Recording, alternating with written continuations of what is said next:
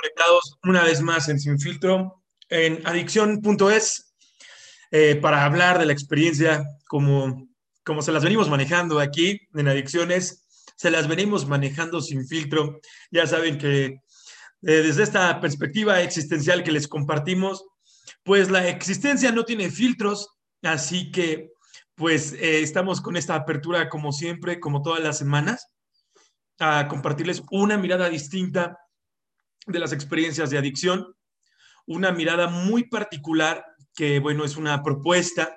Recuerden que toda mirada es una propuesta, una invitación a vernos, es una invitación a que nos miremos. No es una verdad, jamás va a ser una verdad, porque, bueno, quien tiene la verdad, pues quién sabe. Es simplemente, es pretender eh, acercarnos a una posibilidad más pretender acercarnos a una forma mejor de ver, pero una forma distinta de ver eh, la realidad que nosotros eh, alcanzamos a percibir desde nuestra comprensión, lo que nosotros creemos o lo que nosotros consideramos. Eh, sin fin, un, un, sinfín de formas y posibilidades de estar en el mundo. Pero sin más preámbulo, bienvenidos a esta transmisión del día de hoy, a las personas que nos van acompañando aquí en el live Em, y a las personas que em, lo estarán escuchando en unos momentos más en Spotify, em, recuerden que este capítulo, como todos, los pueden encontrar en la plataforma de Spotify todos los martes también. Ahí lo pueden encontrar como sin filtro en esta plataforma de transmisiones también y de podcast. Entonces, pues el día de hoy vamos a trabajar, vamos a platicar, vamos a trabajar ¿eh? como si fuera ir a buscar la chamba. perdón, los vicios terapéuticos que todavía me puedo llegar a quitar. Eh, vamos a platicar sobre una temática que pues va relacionada ahorita con las vísperas que se aproximan a el Día del Padre. Creo que ya estamos prontos, ya estamos prontos, ya estamos acercados al Día del Padre ya estamos cada vez más cerca de estas conmemoraciones, de estas celebraciones, o no sé cómo se diga, em, a, lo que, a lo que viene siendo los papás. Pero pues curiosamente, pues en nuestra cultura pues siempre se maquilla todo. Em, entonces, pues regularmente buscamos que la experiencia tenga pues mucho, mucho em, rubor. Queremos que se vea ahí bonita, que se vea de una forma pues bien educadita. Entonces, pues aquí en Sin Filtro vamos a hablar de los padres ausentes. Así que niños abandonados, niños no queridos, niños no deseados, niños dejados, niños que nadie los quiso o que por lo menos sus papás no los quisieron, niños maltratados, niños violentados, niñas y niños que tuvieron padres abandonadores. Muy buenos días, ¿cómo están? Eh, hoy vamos a hablar sobre esta temática que a todos de alguna u otra forma nos ha comprometido, eh, en el sentido de que quizá lo hemos llegado a experimentar, ya sea quizá desde nuestra experiencia personal o desde, como dicen por ahí, en cabeza ajena. Entonces hemos llegado a experimentar esto de, tener un padre ausente, eh, esto de tener un papá no presente, que bueno, son cuestiones muy similares, eh, como decía Silvio Rodríguez, que no es lo mismo, pero es igual. Eh, esto lo dice en la canción de óleo de, sombrero, óleo de, una mujer con sombrero, me parece que es la canción, donde habla sobre esto, esta frase, no es lo mismo, pero es igual. Entonces, no tener un padre presente o tener un padre ausente. Eh, hoy vamos a hablar sobre el abandono como una forma de educar. Así que quien tenga las experiencias presentes ahorita sobre sus padres abandonadores, violentos, alcohólicos, que nunca vieron por ustedes. Eh, ya saben que esas experiencias serán bienvenidas y estaremos aquí al pendiente para escucharlas en sus comentarios. No se ofrecen para que pues podamos eh, nutrir un poco más este diálogo en este podcast de esta mañana. Recuerden que estamos también en adicción-es en Instagram y recibimos sus correos en adicción.es arroba eh, para cualquier duda e inquietud al respecto de nuestra propuesta y nuestras miradas, siempre serán bienvenidas, ya sea que estén de acuerdo con nosotros o no estén de acuerdo con nosotros, porque también se vale discernir, se vale diferir con las miradas que aquí compartimos. Em, entrando en tema, vamos a hablar hoy y vamos a compartir la perspectiva de los padres ausentes desde una reflexión nietzscheana, donde Nietzsche nos propone ver o hablar sobre esta idea del eterno retorno. Quizá alguien habrá escuchado esta idea, alguien habrá escuchado en algún momento este argumento de Nietzsche, que va hilado con el amor fati, el amor al destino, el amor a los hechos, el eterno retorno, bueno, esta vuelta eterna que haremos en la existencia, donde viviremos, moriremos y volveremos a nacer y volveremos a vivir las mismas cosas de las mismas maneras, de una manera similar o idéntica por el resto de la eternidad.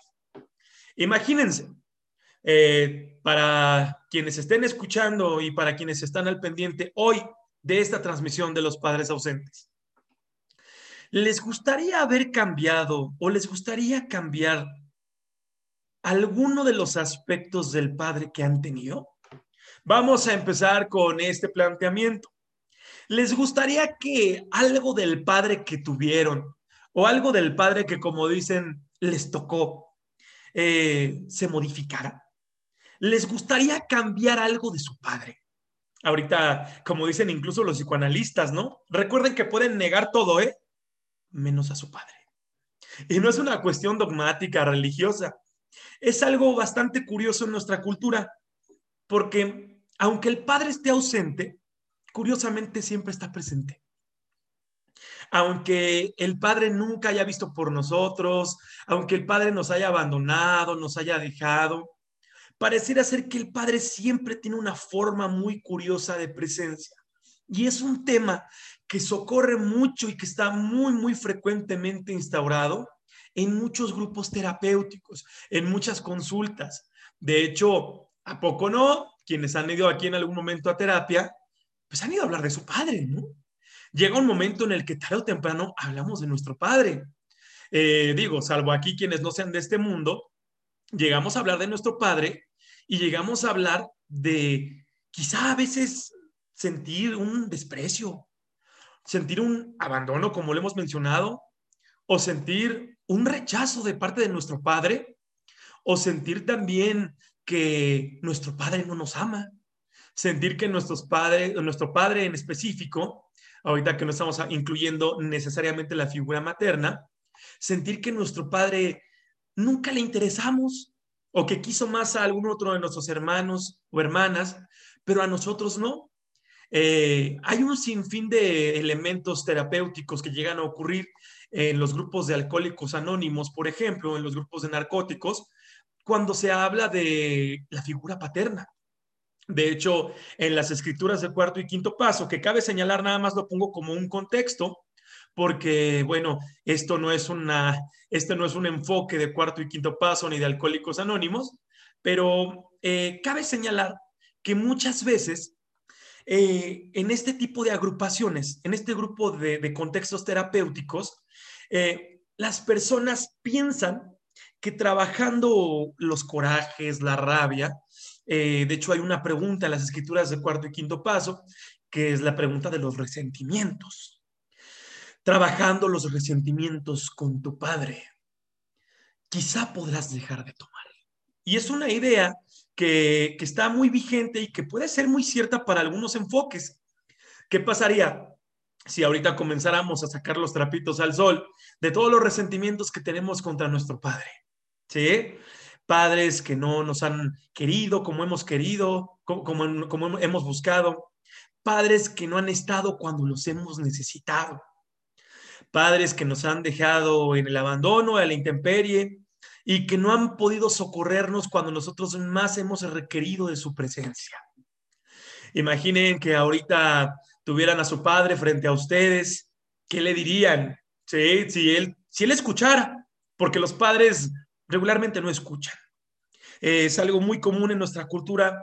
Eh, los padres, como pues bueno, buenos hijos de esta cultura machista, están desensibilizados, no escuchan, eh, no ponen atención a los hijos, eh, únicamente se da por hecho en la cultura que el padre es el que provee y por ende el padre solamente sabe administrar dinero, el padre solamente sabe comprar cosas, pero no sabe escuchar. Imaginando que en esta fantasía su padre les escuchara, ¿cómo qué le dirían? ¿Qué pretenderían compartirle? ¿Qué les gustaría que su padre escuchara? ¿Qué les gustaría que este padre que no estuvo con ustedes, este padre que quizá incluso ya pudo haber ocurrido que haya muerto, eh, pudiera enterarse? Eh, y aquí es donde comenzarán a salir muchas experiencias que quizá no serían gratas para ustedes porque por más que toda nuestra vida queremos engañando, engañarnos pensando que no tenemos nada contra nuestro Padre, que no tenemos ningún coraje contra Él, que no, no tenemos ninguna sensación negativa, ninguna emoción eh, que nos incomode hacia Él. Curiosamente, muchas de las experiencias que nos problematizan hoy, siendo adultos, tienen que ver con nuestros padres. Y hoy que, pues bueno, en vísperas del Día del Padre estamos tocando este tema, eh, valdría la pena que comenzáramos a sacarlas a flote, recordando que nunca hay una regla, nunca hay una, una norma específica, pero incluso me gustaría poner aquí un ejemplo que aborda el, eh, el terapeuta Guillermo Borja en su texto de La locura, locura. Él habla de Freud Quizá conocerán en su mayoría aquí a Sigmund Freud, el padre del psicoanálisis en el siglo pasado, cuando él mismo menciona que, um, Guillermo Borja menciona cómo es que Freud vivió la experiencia al estar frente al velorio, en el velorio, corrijo, de su padre. Freud, a pesar de haber tenido años de trabajo personal, a pesar de tener tantos pacientes. Freud, a pesar de tener tantos años de trabajo terapéutico, a pesar de tener una habilidad de análisis icónica, cuando vio en la caja a su padre fallecido, se desmayó. Muchas interpretaciones sociales dictan que seguramente se desmayó porque le dolió mucho ver a su padre. Le dolió mucho ver que su padre había muerto. Pero Guillermo Borja hace una indagación al respecto y descubre algo, es decir, descubrir es quitar la cobertura. Freud no pudo soportar ver su deseo cumplido. Freud vio que al fin se le había, como dicen por ahí, al fin, al fin se le hizo. ¿Qué es lo que se le había hecho a Freud? Freud hablaba de los complejos, como el, como el complejo de Edipo. Él decía que había que enamorar, a matar al padre, o que citaba a Edipo, cómo es que Edipo mata a su padre para casarse con su madre. No en balde, a su, su mamá le decía a Freud el sí, porque era el consentido. En pocas palabras, Freud quería matar a su padre. Freud odiaba a su padre. El mismo Freud, el padre del psicoanálisis. Y ver esta realidad cuando de pronto empieza a sentirla en el velorio, le es intolerante. Y de inmediato cae en un desmayo porque no puede soportar esta gran verdad. Yo quise ver a mi padre muerto. Y de hecho, con base en ese dolor, Freud desarrolla toda su teoría. Ustedes pueden ver sus grandes propuestas de Freud con base al complejo de Edipo y vean cómo esto proyecta la vida de Freud en gran sentido, en un amplio sentido, como el enamoramiento de su madre y sus deseos parricidas, es decir, querer ver a su padre muerto querer asesinar a su propio padre. Esto ha pasado a lo largo de la historia. Lo podemos ver también con Alexander en, todo el relato de Alejandría y Alejandro Magno, donde él también siente estos deseos de ver a su padre muerto. Esto ha sido muy común a lo largo de nuestra historia. Hay padres que desearíamos que no hubieran nacido. Desearíamos que ni se hubieran aparecido en nuestra vida. Hay padres que desearíamos siquiera que se acercaran a nosotros. Sin duda, hay padres muy buenos, no lo negamos. Hay padres que serán muy virtuosos, padres muy cariñosos, muy amorosos, muy responsables. Pero estamos en una cultura donde casi no hay padres. La mayoría de los padres son abusadores sexuales, son abusadores de sus hijos en el aspecto emocional, psicológico, físico. Los padres solamente saben golpear, humillar a sus hijos, solamente saben manipularlos, solamente saben encarcelarlos dentro de sus normas, saben violarlos, saben abandonarlos, saben obligarlos a que hagan lo que sus necesidades les demandan. Pero los padres no saben estar con sus hijos. En esta cultura, en su mayoría, los padres no tienen idea de cómo criar, porque criar lo relacionan los hombres en nuestra cultura con algo débil, con algo que tiene que ver con las mujeres. Y yo, ¿cómo voy a tomar un rol de algo que implica femenidad? ¿Cómo yo voy a tomar un rol de algo que es femenino? La crianza, desde que escuchamos la palabra, la relacionamos con algo femenino. Y un hombre chapado a la antigua, tradicionalmente ortodoxo, machito mexicano, ¿cómo va a criar a sus hijos? Eso es algo débil. Eso es algo que pondría en evidencia su, su vulnerabilidad. Regularmente, cuando un hombre, un padre, se siente frustrado ante la desesperación de que no sabe cómo criar a sus hijos, se los avienta a los abuelos, a la madre, a algún pariente, y él fácilmente se deslinda. Por eso vivimos en una cultura del abandono, porque a los hombres no se les educa, a los hombres en esta cultura no se les educa para poder sensibilizarse. Pueden ver sencillamente cómo cualquier hombre cuando se le, se le habla o se le toca algún aspecto vulnerable, se enoja, se enfada, se pone totalmente biliosa en un, se pone en un aspecto totalmente radical.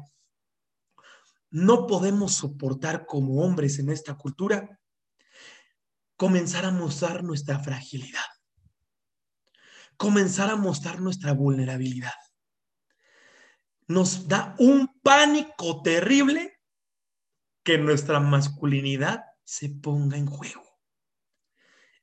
Estamos dispuestos mejor a violentar, a atropellar, a agredir, a insultar, a ofender o a violar a nuestros hijos antes de sensibilizarnos ante la crianza. Esa es la gran tragedia de muchos hogares y en su mayoría en nuestra cultura. Muchos padres creen que solamente gritar y ofender es criar. Y pues bueno, por eso vivimos en una cultura tan enfadada con las, con las figuras masculinas.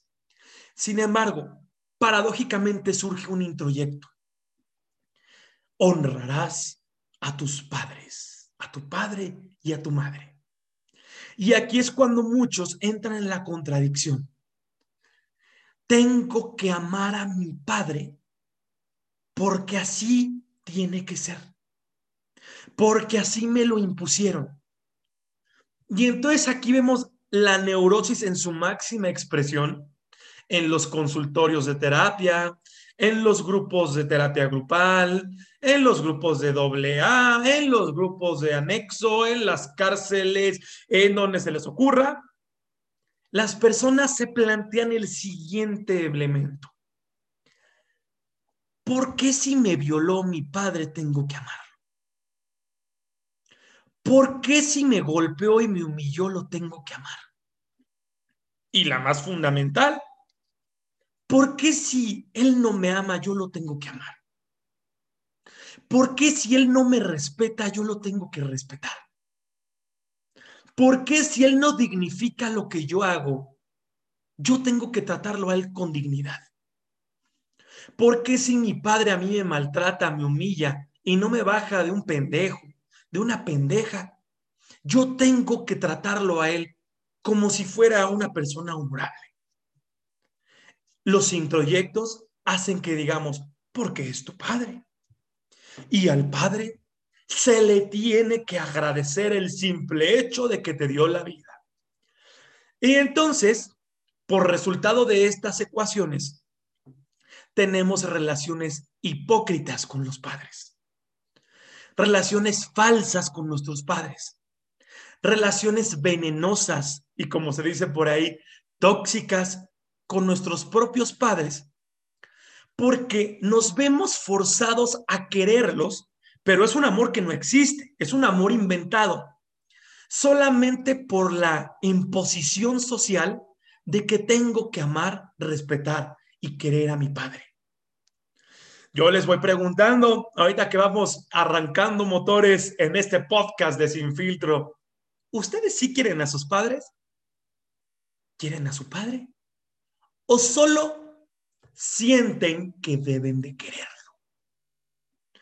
Porque desde aquí ya empezamos con muchas cuestiones bastante confusas. No es lo mismo yo decir yo amo genuinamente a mi padre que decir, pues es que es mi papá y lo tengo que querer. Y muchas personas bajo este discurso de lo tengo que querer, hasta se creen buenos hijos, hasta se creen buenas hijas, porque se venden en esta historia que no es nada más que falsedad, es que lo tengo que querer. ¿Qué es mejor? Declarar abiertamente que no te quiero, no te respeto, y no me interesa tenerte en mi vida, Padre, a estar contigo de una manera falsa. ¿Qué es más enfermo? ¿Qué es más tóxico, si lo quieren ver así? Abiertamente decir, no me interesa tener nada que ver con mi padre, que le vaya bien, que le vaya mal, me importa un carajo. O tener que llevar una relación con mi padre forzada únicamente para que la sociedad y mi familia no me critiquen o no me vayan a regañar de que soy un mal hijo. Recuerden que el camino del infierno está tapizado de buenas intenciones. El camino hacia el infierno está tapizado, minado de buenas intenciones. Cuidado con las buenas intenciones. Cuidado con tener tan buenas intenciones hacia los padres, donde hay tanto cariño y no hay ningún resentimiento y todo está totalmente bien, es bastante sospechoso. Si tu padre te golpeaba, te humillaba, te violaba, te abusaba, te abandonaba o te abandonó, y después de 20 años dices que no sientes nada, está bastante sospechoso. Si tuviste un padre que te abandonó toda tu infancia y juventud, y después cuando él regresa siendo un viejo enfermo, dices que ya lo perdonaste, está bastante sospechosa esa, esa conducta. Está bastante sospechosa esa, esa expresión. Si tu padre te trató como un inepto, nunca creyó en tus sueños, querías estudiar algo y te decía que esto no te va a dar para comer, que cambiaras tu carrera, te limitó, te cortó las alas, te golpeaba. Y hoy después de unos años dices que, que no, que no sientes nada malo. Eso puede ser sospechoso. No dudamos que sí, haya hijos que logran perdonar a sus padres después de traiciones, ver cómo cuernean a sus mamás, ver cómo golpean a sus madres, ver cómo eh, enferman a sus madres. Hay hijos que desde muy niños les toca ver cómo violentan a su madre, cómo abusan sexualmente de su madre sus propios padres. Y esos hijos crecen diciendo que aman a su padre. Es algo muy curioso. Si yo crecí viendo cómo mi padre me golpea, golpea a mi madre, golpea a mis hermanos, golpea a mis hermanas, abusa sexualmente de todos. Y crecí y ahora digo que lo amo y lo perdoné. Oye, me discúlpame, el que está raro soy yo, ¿eh? El que está bastante curioso aquí soy yo. El que está bastante sospechoso soy yo, porque estoy yo diciendo que no siento nada al haber sido testigo de un abusador, violador, abandonador, violento en mi propia casa. Si no me produce eso ninguna especie de resentimiento, si no me produce eso ningún tipo de rencor, pues creo que mis pastillas me están funcionando muy bien. Pues creo que el clonazepam, sí, los ribotriles y mis pastillas que me estoy echando, pues están dando muy buen efecto. Porque si me quito la pastilla, me sale todo el rencor hacia mi padre. Y eso me tiene enfermo. Me tiene enferma desde hace mucho tiempo. Muchos de los malestares, digo muchos porque no podemos generalizar, que ustedes tienen en su vida, así como yo y así como cualquier ser humano, es porque no se atreven a ser honestas. No se atreven a ser honestos con ustedes. Le tengo resentimiento a mi padre. Le tengo rencor a mi padre. Odio a mi padre. Pero como estamos casados con toda esta visión religiosa, esta visión sumamente respetuosa hacia las figuras de crianza, donde todo tenemos que agradecer y todo tenemos que someternos solamente porque nos dieron la vida, no nos permitimos expresar que a veces sí, agradezco que me dio la vida, pero eso no quita que te pueda odiar. Una cosa no está peleada con la otra. Recuerden que en las perspectivas holísticas es todo, es más que la suma de sus partes. Es decir, no es una cosa o la otra, puede ser una y otra y otra y otra. En otras palabras, te puedo agradecer que me hayas dado la vida, padre. Te puedo agradecer que me hayas traído al mundo, papá. Pero eso no quita que te quiero sacar de mi vida porque te odio. Te puedo agradecer que me diste la vida, papá, pero eso no quiero, eso no quiere decir que te voy a aceptar tus chingaderas. Sí, agradezco que me trajiste al mundo, pero eso no quiere decir que te perdono que me hayas golpeado, humillado o violado, ¿eh? Eso no quiere decir que lo voy a perdonar. Porque agradecerle la vida a alguien tiene que ver con perdonarle todas sus faltas y, y humillaciones y faltas a mi persona, a mi dignidad. Vivimos en un mundo aplanado, donde todo queremos verlo de un solo color, plano. A ver, o quieres a tu papá o no lo quieres. Porque si lo quieres significa que tienes que perdonarlo todo, todo, todo, todo, todo, ¿sí? Y así creemos que es la vida.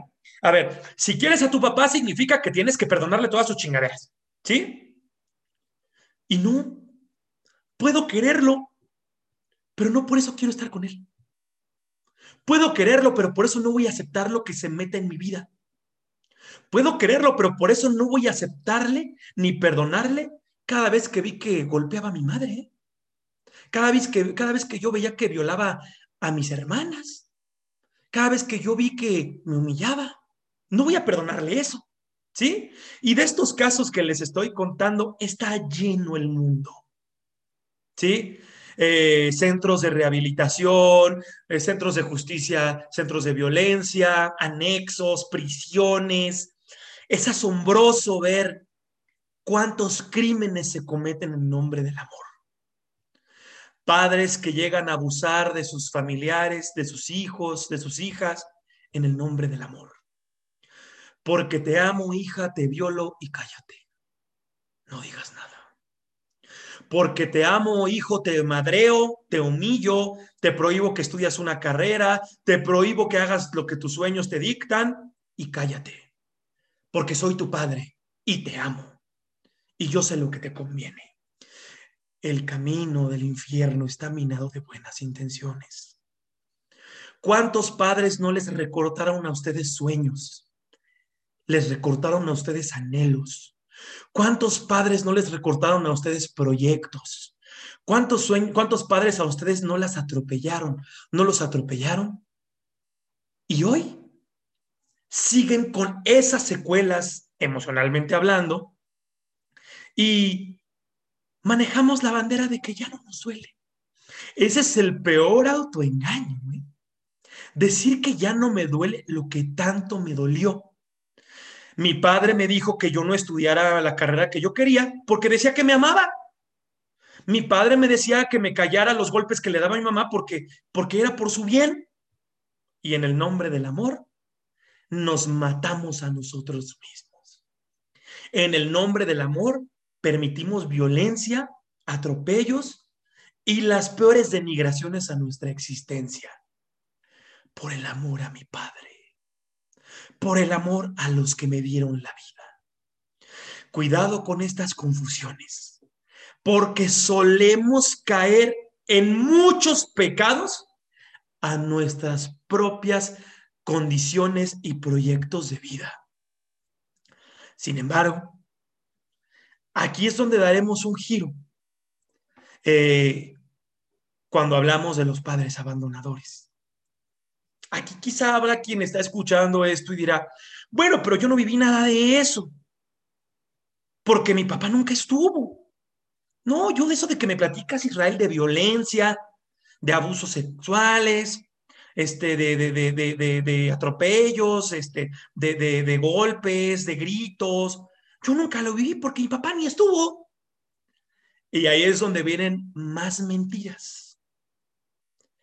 El hecho de que el padre no haya estado no significa que esté ausente.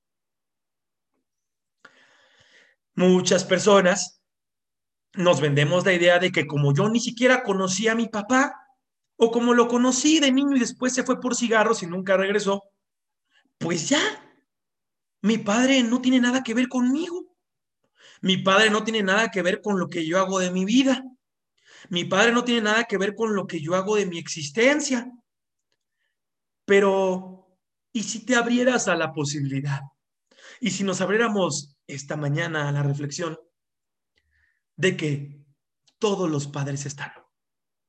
ya sea en presencia o en ausencia, pero todos los padres están.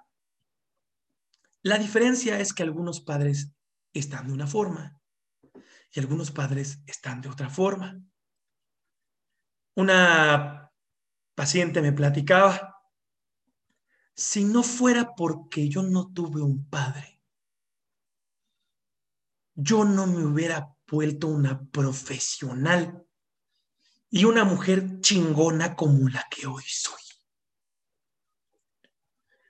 Porque gracias a que yo me sentía desprotegida, sentía que nadie nunca me iba a apoyar y tuve que salir adelante con mis propios medios, fue gracias a eso, a que mi padre no estuvo, que yo dije, voy a volverme una mujer independiente. Así también personas que están llenas de odio y de rencor, alcoholizadas, drogadictos, y dicen, voy a dejar de tomar porque mi padre me abandonó por alcohólico y yo no quiero ser ese padre abandonador. Yo no voy a ser ese padre alcohólico también con mis hijos.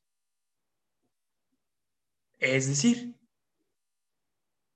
tu padre te educó aunque no haya estado. Tu padre te dio lo que podía darte de la forma en la que podía darte. Porque aunque nos cueste trabajo recibir estas perspectivas, la ausencia es otra forma de presencia. Y así muchos casos que dicen, yo quiero que mi papá el día que me lo vuelva a encontrar se dé cuenta que soy una chingona, que soy un chingón. Y aunque me abandonó y nunca vio por mi mamá y por nosotros, mis hermanos, se va a dar cuenta que pudimos sin él. Es decir, desde la ausencia tu padre te mostró que la vida es dura. Con su abandono tu padre te mostró que tenías que salir con tus propios medios. Por más resentimiento que hay, por más rencor que hay, que es bienvenido el resentimiento, el odio, todo eso que quema, que arde, por más que esté ahí, por más que yo diga, odio que me abandonó mi padre, odio que me dejó, odio que nos dejó a todos aquí, eso fue una forma en la cual dejó una semilla en tu existencia.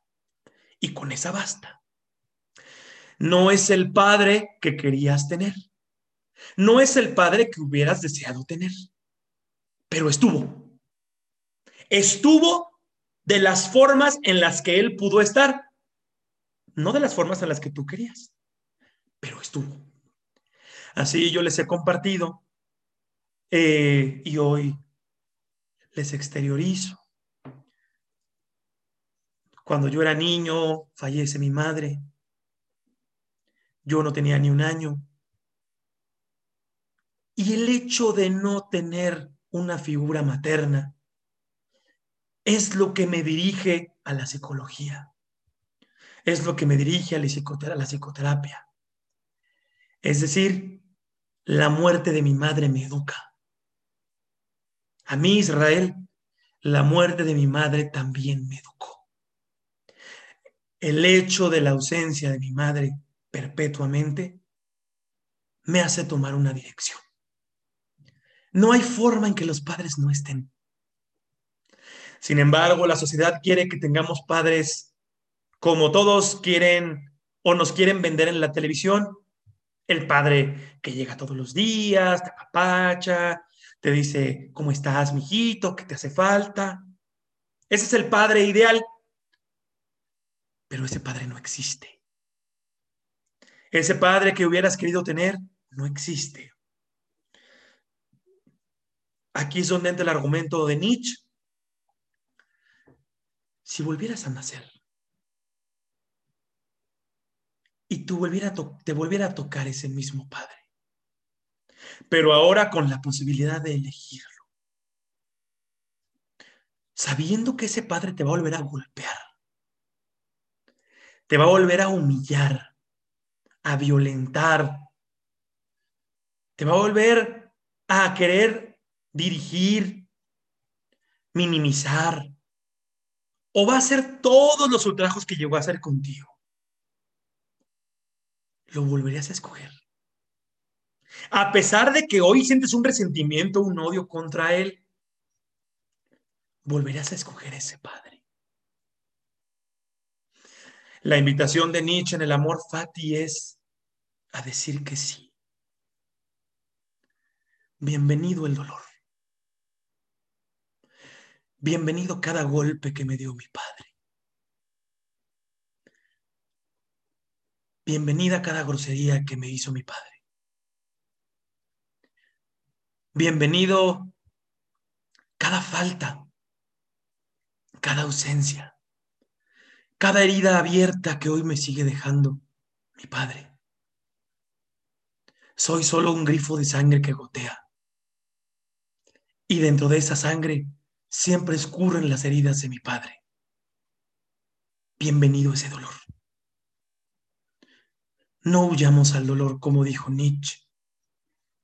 Hay grandeza en el dolor. Escribe con sangre.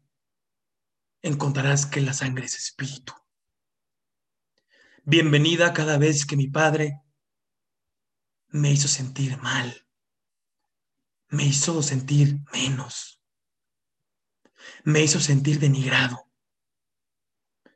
Bienvenido cada vez que mi padre me hizo sentir atropellado. Cada vez que mi padre me frustró, me golpeó e hizo de mí lo que quiso. Bienvenido eso. No lo cambiaría nunca. Porque gracias a eso, hoy puedo elegir y hoy soy este. Por eso decía Nietzsche, lo que no te mata te fortalece. Así se abre la invitación a que reciban cada cinturonazo, cada golpe, cada cachetada,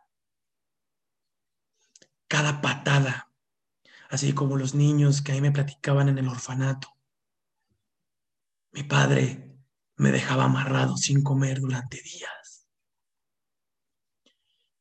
Mi padre me aventaba a la calle al frío y me dejaba en soledad hasta que yo aprendiera la lección. Yo he tenido muchos regalos. Yo, Israel, y les comparto, y en vísperas del Día del Padre, uno de los más grandes regalos que tuve de mi padre fue que no me tuvo piedad. Uno de los más grandes regalos de mi padre es que fue duro conmigo.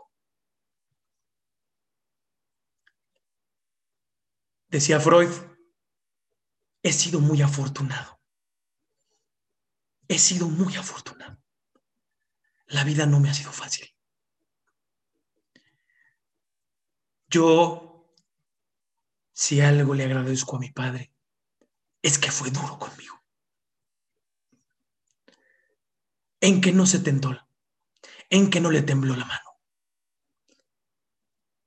en que fue inquebrantable en la forma en la cual me trató. Gracias a eso, hoy me apropio de lo que soy. No hay resentimientos. No hay rencor. Elegimos y viene lo que tiene que venir. Odio, sí, molestia. Porque decimos, es que ¿por qué me pegaba? ¿Por qué me dejó? ¿Por qué me abandonó? ¿Por qué me trataba de esa forma? Sus razones habrán tenido sus padres. Sus razones habrán tenido sus padres para ser así. Eh, en nuestras heridas están nuestras bendiciones.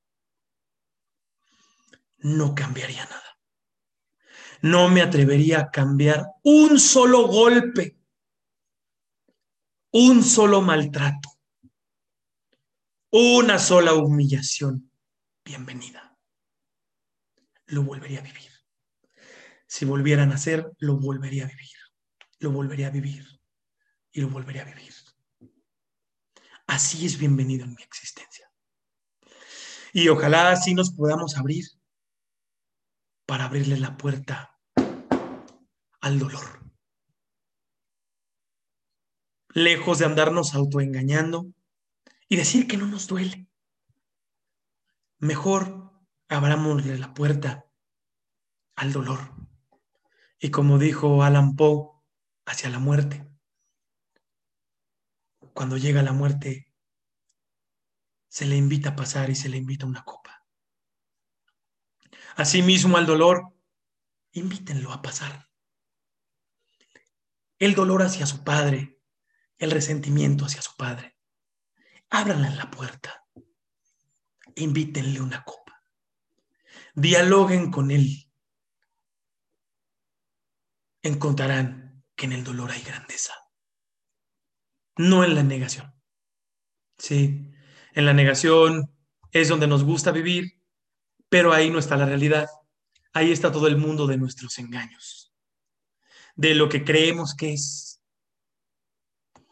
eh, de lo que no es, de lo que solo creemos que es, pero eso no existe.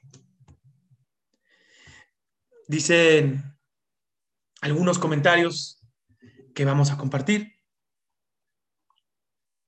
Alondra dice, mi padre es un total desconocido para mí y yo para él. ¿Sí? Eh, aunque es un desconocido, aunque es un desconocido para ti y tú para él,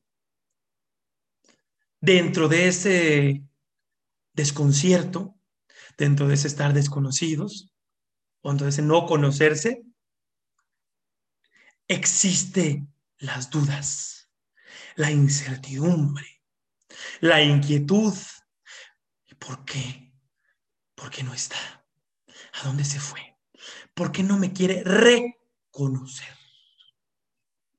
¿Por qué mi padre no me reconoció? ¿Por qué mi padre no me conoce? Esa es la experiencia de los que tienen padres así desconocidos. ¿Sí? andan por ahí en el mundo buscando quien les haga reconocerse. Eh, aquí dice Guadalupe, hola, la doctora Elena, aquí escuchando con interés. Bienvenido a eso. Dice Gabriel, mi Padre es el eterno retorno, la eterna promesa hasta la fecha, y chocando con la eterna realidad de sus, de sus acciones. Lástima que ya no me las compro sus promesas. Pero hasta ahora que ya tengo 46 años, demasiado tarde literalmente me cortó mis alas. Solo los respeto, pero yo vivo, vivo ya en burnout existencial. Ese término no lo había escuchado. El burnout existencial está muy bueno ese. ¿eh? Eh, a ver si me permites de repente ocuparlo con tu autoría, mi estimado. ¿eh? eh sí, es asumir lo que mi padre me pudo dar y darme cuenta que ahora ya no puedo seguir ahí. Decía Nietzsche, cuando no se tuvo un buen padre, uno tiene que convertirse en ese padre. ¿Sí? Sí, para todas las personas, es que no tuve un buen padre, es que mi padre no fue bueno conmigo, mi padre me tuvo que dar esto. Es suficiente que ya se detenga eso. Cuando no se tuvo un buen padre, uno tiene que construirse, uno tiene que convertirse en su propio padre, es decir, en su propio proveedor, en su propio reconocimiento en su propio cobijo, en su propio resguardo, en su propia guarida. Y sí estamos siempre con los otros en relación, sí dependemos de los otros, no por eso me voy a volver una, un, blindaje total. Es darme cuenta que, que aquí estoy siempre, pero no necesito de lo del otro, necesariamente. Aquí dice Elena, qué importante es ver conocer al padre o madre de tus hijos. Mucho ojo, escoge bien. sí, pero ya luego se van las cabras al monte. Y bueno, todos los padres cojean de algún. No hay padre perfecto. Sí, este, decía Kierkegaard, elijas lo que elijas, te vas a arrepentir. Nunca va a haber un padre perfecto. Nunca. ¿Sí? Eh, lo decía Oscar Wilde. Los hijos al inicio ven al padre como héroe, después los cuestionan. Y al final, difícilmente los perdonan. Difícilmente perdonamos a nuestros padres. ¿Sí? Y es algo que hay que ir asumiendo. ¿Sí? Porque, ¿por qué no puedo? No lo logro. Es que no, no alcanzo a sentirme bien con mi padre. Quizá nunca lo logres. Quizá eso no pase. Hay veces que el daño es muy profundo, pero habrá quien lo logre, no lo dudamos. Dice Oscar Omar, buenos días Israel, presinto que todos amamos a nuestros padres por el hecho de darnos la vida, algunos, cuidado con el todos, ¿sí?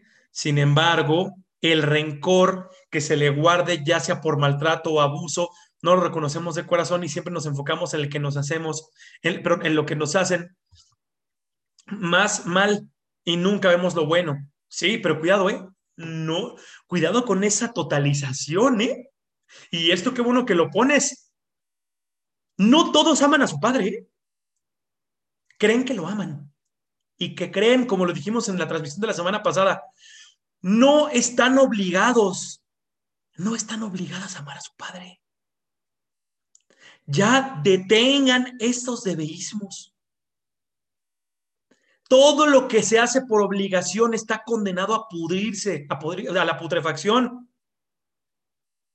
Todo lo que es forzado se va a marchitar. Y antes de lo que se cree, todo lo que es obligado los va a acabar enfermando. Estamos enfermos del deber. Si amo a mi padre, bien, y si no, a la chingada. No es mi obligación amarlo. No es mi obligación quererlo. No es mi obligación estar con él. Eso, cuidado, eso los enferma. Eso los tiene llenos de pastillas. Eso los tiene embriagados. Eso los tiene drogados. Eso los tiene llenos de ansiedad, de depresión. Esos deseos parricidas. Ese resentimiento que no quieren asumir. Nos tiene hundidísimos. Eh, dice Ricardo, es muy grato reflexionar con tus palabras. Gracias, Ricardo. Gracias. Eh, Margarita dice, Isra, gracias por compartir tus vivencias. Te quiero requetear todo y tu programa es buenazo. Igual, Margarita. Gracias por estar aquí. Dice John Sunni, Agradezco que mis padres no creyeron en mis sueños, porque me hicieron una persona aferrada y ahora estoy en camino a lo que quiero. Eso, ¿sí? O sea, es la perspectiva del eterno retorno, ¿sí? No cambiaría nada de lo que me hicieron, porque hoy puedo elegir gracias a cada madriza, gracias a cada reprenda que me pusieron mis padres gracias a cada vez que mi padre usó su fuerza física, psicológica sobre mí. Hoy elijo ser este. No hay forma de que no haya estado. Incluso aunque me haya abandonado mi padre, gracias a que me abandonó, y eso pasa muy común, gracias a que mi padre me abandonó, hoy yo elijo ser un padre presente. Es muy común que los padres más presentes y los mejores padres son los que tienen padres o los que tuvieron padres ausentes. Suele pasar, no son normas, no hay forma de generalizar como en todo, pero es mi padre me abandonó, me dejó, me, se ausentó tanto que hoy yo no voy a hacer lo mismo con mis hijos. O sea, te educó, te educó de una u otra forma. No hay forma de que el Padre no eduque. Hay que entender que también el dolor, también la violencia, también a veces las maneras más, más eh, desencarnadas, más sanguinarias, nos educan. También estas formas tan bestiales que nos duelen a veces tanto, nos educan. Así lo dijo una vez en una conferencia sobre la muerte el doctor de la Borbolla, un doctor que ustedes conocerán de todo mi respeto. Decía, yo no conocía a mi padre hasta que pues ya era un adulto mayor. Y cuando lo conocí ya no había nada que reclamarle. Pasaron tantos años, lleno yo de odio, resentimiento, y cuando me dijeron que lo iba a ver, te lo vamos a presentar después de tantos años, lo vi y ya no había nada que reclamarle. ¿Por qué? Porque se dio cuenta cuando lo vio, aquel hombre anciano, débil y acabado por los años, que se habían robado todo a ese hombre violento, alcohólico, que en algún momento fue. Se dio cuenta que si su padre no lo hubiera abandonado, él nunca hubiera sido escritor. Hay un poema de Charles Bukowski que dice, te han golpeado con una cadena durante una hora, tres veces por semana. Cuando a uno lo golpean de esa forma, uno aprende a escribir.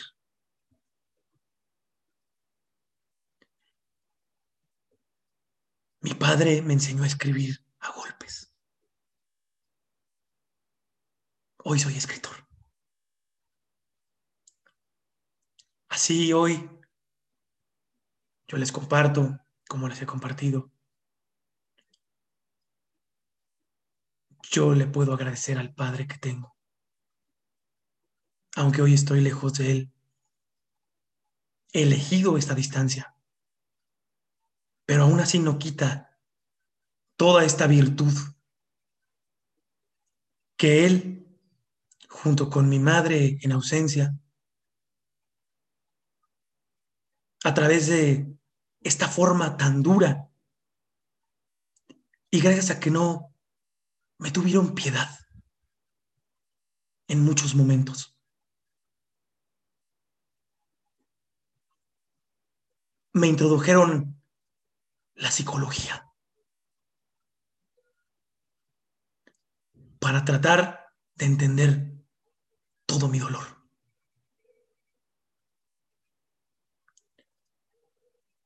Muchísimas gracias. Y espero que esto sirva